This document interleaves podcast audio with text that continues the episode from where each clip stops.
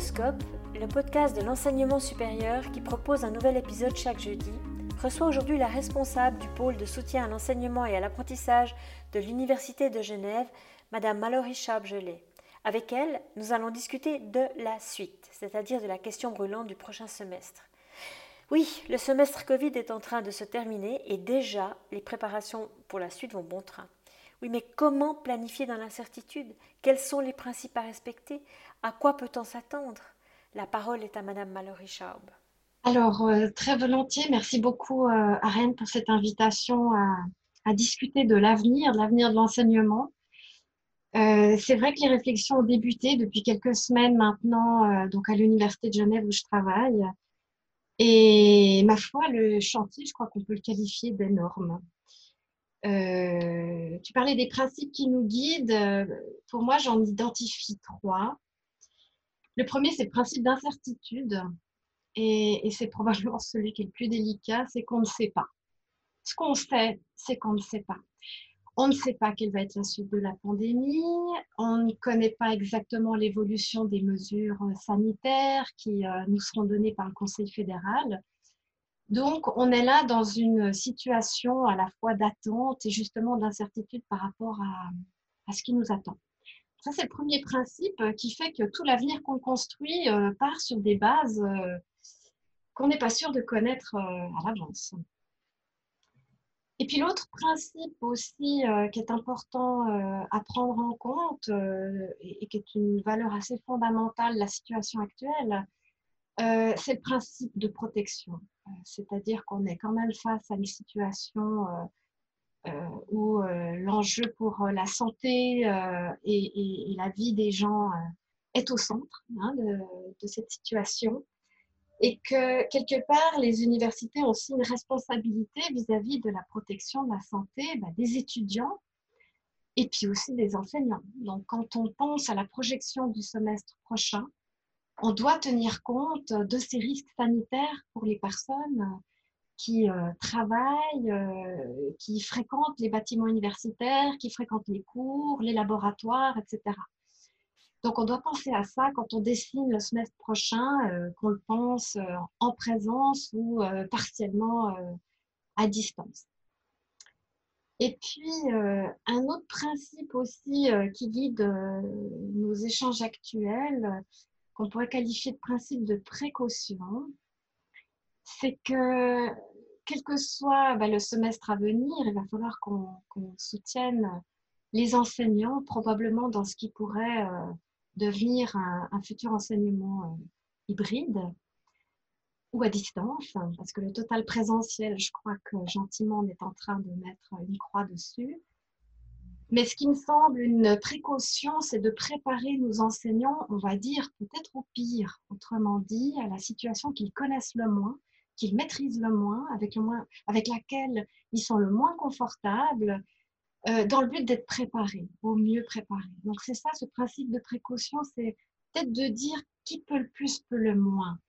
Si on se prépare au pire, ce qui pourrait qualifier de l'enseignement à distance, parce que justement c'est ce qu'on connaît le moins, alors on sera au mieux préparé à ce qui vient. Donc on sera le mieux armé éventuellement à revenir au présentiel parce que lui, on le maîtrise, on le connaît déjà. Donc je pense que ça, ça peut faire partie euh, de manière importante de, ces, euh, de ces réflexions pour préparer justement au mieux les enseignants. Et puis les étudiants, évidemment, ça, c'est un facteur extrêmement important aussi. Donc voilà, c'est peut-être ces trois principes euh, qui prennent de la place en ce moment quand on pense euh, à ce qu'on va devoir proposer aux facultés pour le semestre prochain.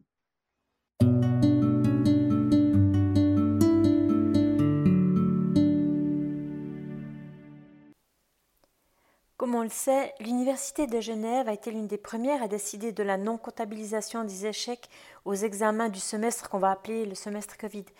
Alors, est-ce que l'Université de Genève sera aussi une des premières à passer tout son enseignement à distance au prochain semestre? Euh, non, on ne sera pas les, premiers, en tout cas dans le monde, sûrement pas, parce qu'il y a déjà d'autres universités dans le monde qui ont annoncé euh, euh, le lancement de l'enseignement hybride, voire totalement à distance. Donc, on ne sera probablement pas les premiers. Et, à vrai dire, aujourd'hui, j'aurais même encore de la peine à annoncer haut et fort que c'est ce vers quoi nous allons. Euh, les décisions ne sont pas encore prises, elles ne sont pas formelles. Euh, on, en est vraiment au stade de, réflexion. Mais c'est vrai que ce scénario de l'enseignement hybride euh, semble celui qui résiste le mieux à une situation sanitaire instable parce qu'elle nous permettrait de garantir un minimum de la formation des étudiants. Euh, dans le cas où il n'y aurait pas de possibilité de présence en classe, on, aurait cette préparation au moins d'une partie de la formation à distance. Donc, euh, je ne peux pas effectivement aujourd'hui dire fermement que c'est le scénario retenu, mais c'est pour l'instant le scénario le plus plausiblement discuté dans les séances de la cellule enseignement.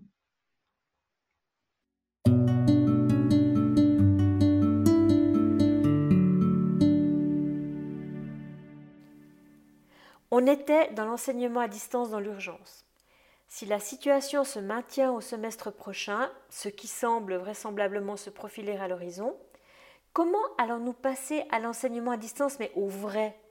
Ne court-on pas le risque que certains enseignants pensent que l'enseignement tel qu'ils l'ont mis en place peut tout à fait continuer de la sorte au semestre prochain, voire au suivant En d'autres termes, comment faire pour accompagner au mieux ces enseignants, pour les former en fait au véritable enseignement à distance? Merci, ça c'est vraiment une question euh, à laquelle ça m'intéresse beaucoup d'apporter euh, des éléments de, réflexion. Parce qu'effectivement, depuis euh, qu'on a démarré ces, ces, scénarios à discuter, celui qui est le plus sûr, c'est qu'on ne va pas refaire la même chose. C'est-à-dire que oui, on a eu quelques jours en, en mars pour basculer l'enseignement à distance. Aujourd'hui, on est en mai, la rentrée euh, se projette sur septembre. On a quand même du temps devant nous pour préparer une rentrée euh, pour laquelle l'enseignement ne sera plus qualifié de à distance en urgence. On ne pourrait pas se permettre de proposer à nouveau cela aux étudiants. Euh, je crois qu'on a un devoir effectif, une mission d'enseignement qui est, à protéger, qui est à assurer, mais on doit le faire avec une certaine qualité euh, de la prestation fournie et surtout assurer euh, la qualité de l'apprentissage euh, de nos étudiants. Hein. Il en va aussi de la valeur de nos diplômes. Donc c'est vrai que ce semestre, il y a eu ce qu'on pourrait qualifier de bricolage, avec des mesures et des outils mis en place rapidement pour assurer un minimum de transmission des contenus. Maintenant, c'est vrai qu'on euh, a vu du coup euh, évidemment des pratiques absolument euh, magnifiques d'enseignants qui se sont saisis de cette situation pour développer des modules de formation à distance qu'on qualifierait de, de, réfléchis, structurés, bien scénarisés. On a aussi vu des situations un tout petit peu plus tâtonnantes et des situations qu'on n'aimerait pas forcément revoir au semestre prochain je crois même que cette situation inédite euh, va nous faire faire ou va nous faire penser des mesures inédites, à savoir que c'est la première fois dans, dans, les discussions que je peux avoir dans mon institution que j'entends parler de limite de l'acceptable. Et ça, c'est quelque chose de tout à fait nouveau parce qu'on n'en parlait pas beaucoup quand il s'agissait d'enseigner euh, en présentiel traditionnellement. Mais aujourd'hui, euh, avec des enquêtes menées auprès des étudiants, on se rend compte qu'il y a euh, des conditions d'enseignement euh, qualifiables de minimalistes qu'on ne peut pas considérer comme de l'enseignement à distance et qu'on ne voudrait pas voir venir le semestre prochain. Je donne, deux exemples hein, pour concrétiser. Je pense qu'on n'est pas les seuls dans cette situation. Apparemment, des enseignants mettent à disposition des, des PowerPoint sans forcément euh, de contextualisation, ni de documentation, ni de possibilité de, poser des questions par les étudiants. Donc, c'est vraiment une, information très brute déposée ainsi. Ou alors euh, la mobilisation d'enregistrement de cours des années précédentes sans forcément qu'il y ait une possibilité ni d'actualisation des contenus, ni là aussi de possibilité de contact pour que les étudiants puissent questionner, se questionner aussi. Donc c'est vrai qu'aujourd'hui, on se retrouve dans la situation de préparer euh, le semestre prochain avec cette volonté qu'on passe d'un enseignement à distance en urgence à un enseignement à distance peut-être plus expérimental, mais qui effectivement fait appel à une scénarisation euh, plus approfondie euh, des activités d'apprentissage qui seront proposées aux étudiants. Et ça, effectivement, ça nécessite un accompagnement, un accompagnement probablement qui va devoir s'adapter à la diversité des profils enseignants. Parce qu'on voit bien, dès ce semestre, émerger un, petit groupe d'enseignants qui, comme je l'ai dit tout à l'heure, ont, vraiment fait un pas euh, important ce semestre en, travaillant déjà une scénarisation structurée euh, des activités. Mais on a aussi évidemment des enseignants plus résistants, euh, peut-être simplement plus inquiets de leur capacité hein, à produire un enseignement de qualité à distance.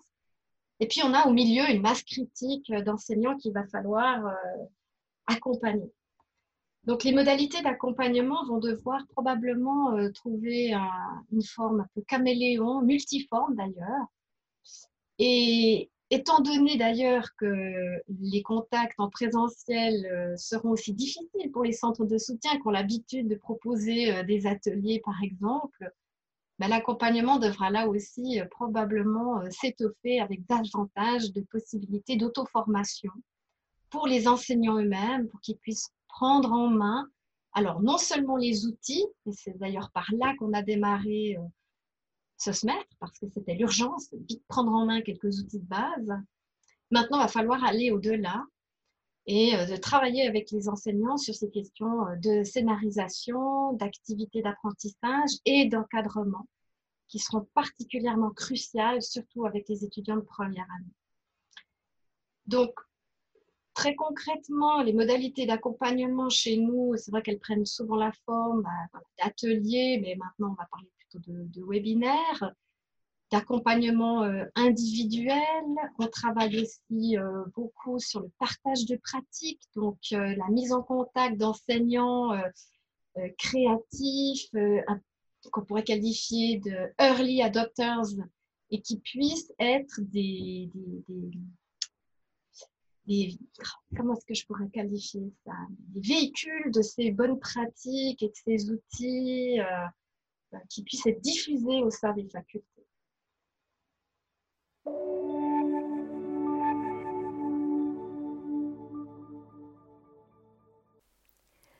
Mallory, est-ce que vous auriez un conseil à donner à ces enseignants dont la manière d'enseigner à distance dans l'urgence pourrait être considérée comme à la limite de l'acceptable?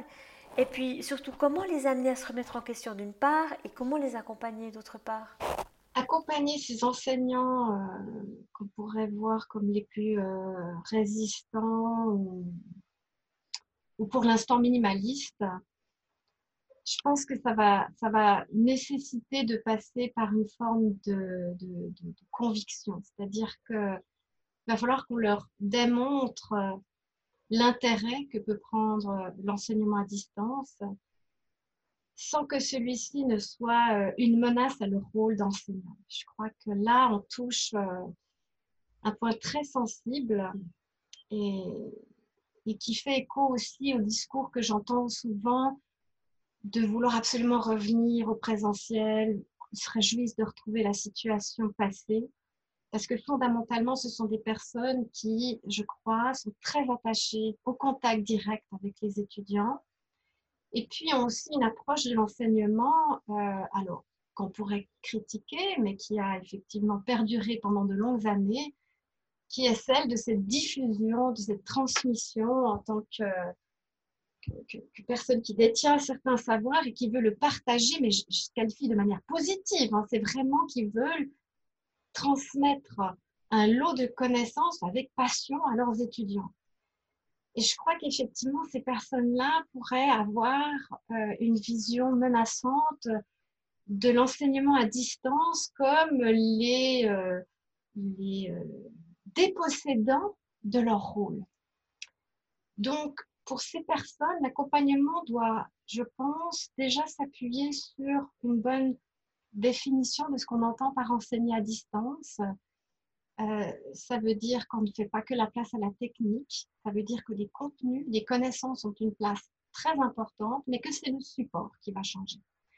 Donc, on ne balaye pas d'un revers de la main le rôle de l'enseignant, mais on le transforme. Et probablement que des exemples réussis de cette transformation, ainsi que des retours positifs des étudiants, et on en a déjà, malgré le test bizarre que nous avons eu, seront autant de, propulseurs pour ces personnes peut-être inquiètes. Peut-être c'est le mot inquiet d'ailleurs que je devrais utiliser plutôt que résistant. Donc voilà, peut-être quelques, pistes comme ça pour, euh, lever les obstacles éventuels pour eux et elles. Merci beaucoup, Mallory Chao.